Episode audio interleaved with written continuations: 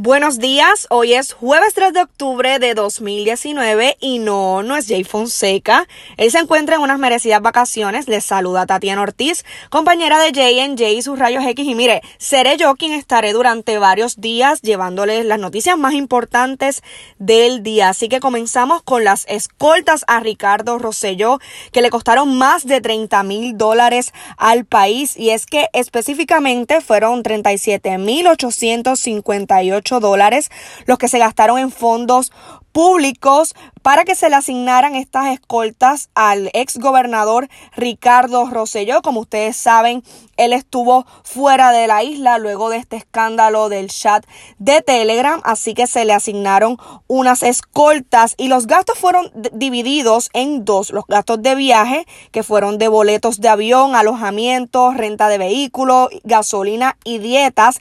Eso sumaron un total de 13.663 dólares, mientras que el gasto de horas extras fue de 24.195 dólares. Como ustedes recordarán, fue Pedro Pierluisi quien determinó inicialmente que se le asignaran estas escoltas, debo decir, al exgobernador, tras este recibir diversas amenazas luego de su renuncia y tras el escándalo del chat de Telegram. Bueno, y el gobierno también busca que la Junta de Supervisión Fiscal sea síndico de fondos federales de educación. Y es que la gobernadora Wanda Vázquez y el secretario de Educación, Eligio Hernández, le enviaron cartas tanto a la Junta como al Departamento de Educación Federal para ver si estos avalan la propuesta de que sea el ente fiscal quien funja como síndico. Hace algunos meses el gobierno federal ordenó nombrar a un síndico para que fuera quien se encargara del manejo de los cerca de 650 millones en fondos federales que recibe el Departamento de Educación. Al momento el, gobierno no ha recibido una respuesta, pero se informó que la petición surge porque aseguran que un síndico le costará millones de dólares al Departamento de Educación de Puerto Rico en momentos de crisis fiscal. También otra noticia importante del día reporta el periódico El Nuevo Día que el Contralor Electoral investiga aspirantes a puestos políticos. Y es que un total de 24 aspirantes a puestos políticos, como les mencioné, son objeto de investigación por la Oficina del Contralor Electoral por no registrar comités, no reportar actividades de recaudación y gastos en los que han incurrido según dispone la ley electoral. Entre los investigados figuran aspirantes a llenar vacantes en el Senado y a las alcaldías de Barranquitas y Humacao. Las multas mínimas se informó que son de cerca de 500 dólares. Bueno, el mínimo. También otra de las noticias importantes de hoy, sin dinero la Comisión Estatal de Elecciones para las elecciones especiales y primarias. Y es que ellos están en la búsqueda de fondos con los que no cuentan, como le dije, para poder celebrar las elecciones especiales en noviembre y para las primarias. En cuanto a las elecciones especiales que buscan llenar vacantes en dos alcaldías y en el Senado, se necesitan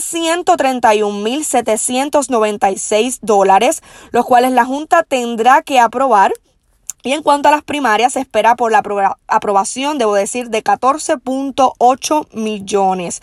Para las elecciones especiales de, de noviembre, se determinó que serán manuales y no con las máquinas de escrutinio electrónico. Bueno, y la compañía de seguro compulsorio ASC ahora cuenta con un servicio único, mire, por WhatsApp, donde si tiene un choque puede hacer la, la reclamación al seguro sin perder tiempo a través de este aplicación y es que el proceso es bien sencillo.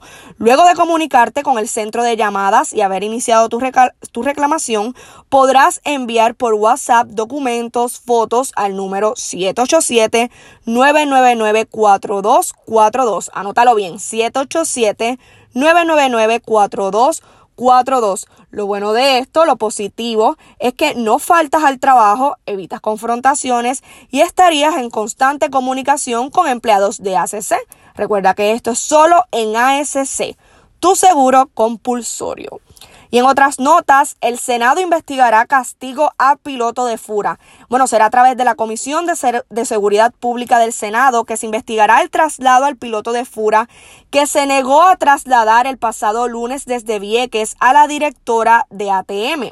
Fue ayer que salió a relucir esta información sobre lo que ha sido catalogado como un castigo. El piloto informó que de haberlo hecho hubiese violado regulaciones de la Administración Federal de Aviación. Se desconoce de la fecha en que darán inicio las vistas públicas para conocer detalles, pues obviamente, de lo ocurrido. Bueno, y Ramón Horta, el exsecretario de Recreación y Deportes, se declaró culpable de mal uso de fondos públicos y esto luego de llegar a un acuerdo con la Fiscalía Federal. Se desestimaron 22 de los 23 cargos que enfrentaba. La lectura de sentencia será en enero del 2020 y trascendió que se expone a un máximo de 18 meses de prisión. Fue el 21 de junio de 2017 que Horta fue arrestado por una acusación relacionada a un supuesto esquema de fraude con dinero público. El exfuncionario enfrentó acusaciones eh, por enriquecimiento ilícito valorado en unos 9.9 millones de dólares. Y sin detalles por parte de justicia sobre importantes pesquisas, hoy trascendió en el vocero que al momento se desconoce el estatus de tres importantes investigaciones que lleva a cabo el Departamento de Justicia.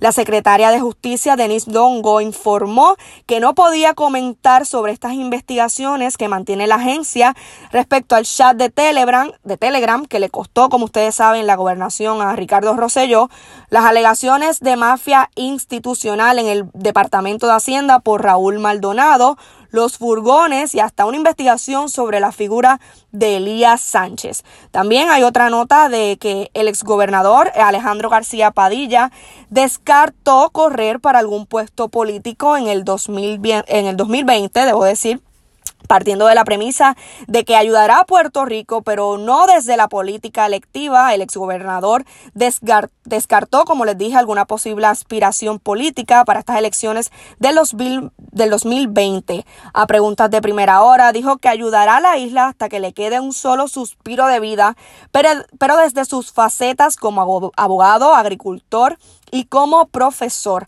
Añadió que la política electiva le corresponde a los que vienen subiendo y aseguró que ya tiene su candidato a la gobernación, pero su endoso lo hará público cuando entienda que sea el momento.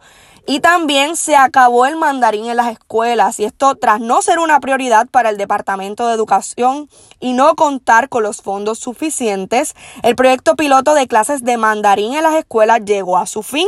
Cerca de 15 mil dólares fue el monto inicial que se asignó para los cursos que le fueron ofrecidos a 20 estudiantes de escuelas especializadas. Esto fue un proyecto piloto, como les mencioné aunque se esperaba que posteriormente incrementaran los estudiantes y fueran 100 los que participaran de, estas clases de mandarín, y al momento Educación no pudo precisar el monto final invertido. Así es que estas son algunas de las noticias más importantes del día, así que ustedes pendientes a las plataformas de Jay Fonseca eh, para más información, échenle la bendición durante sus vacaciones y que tengan bonito día.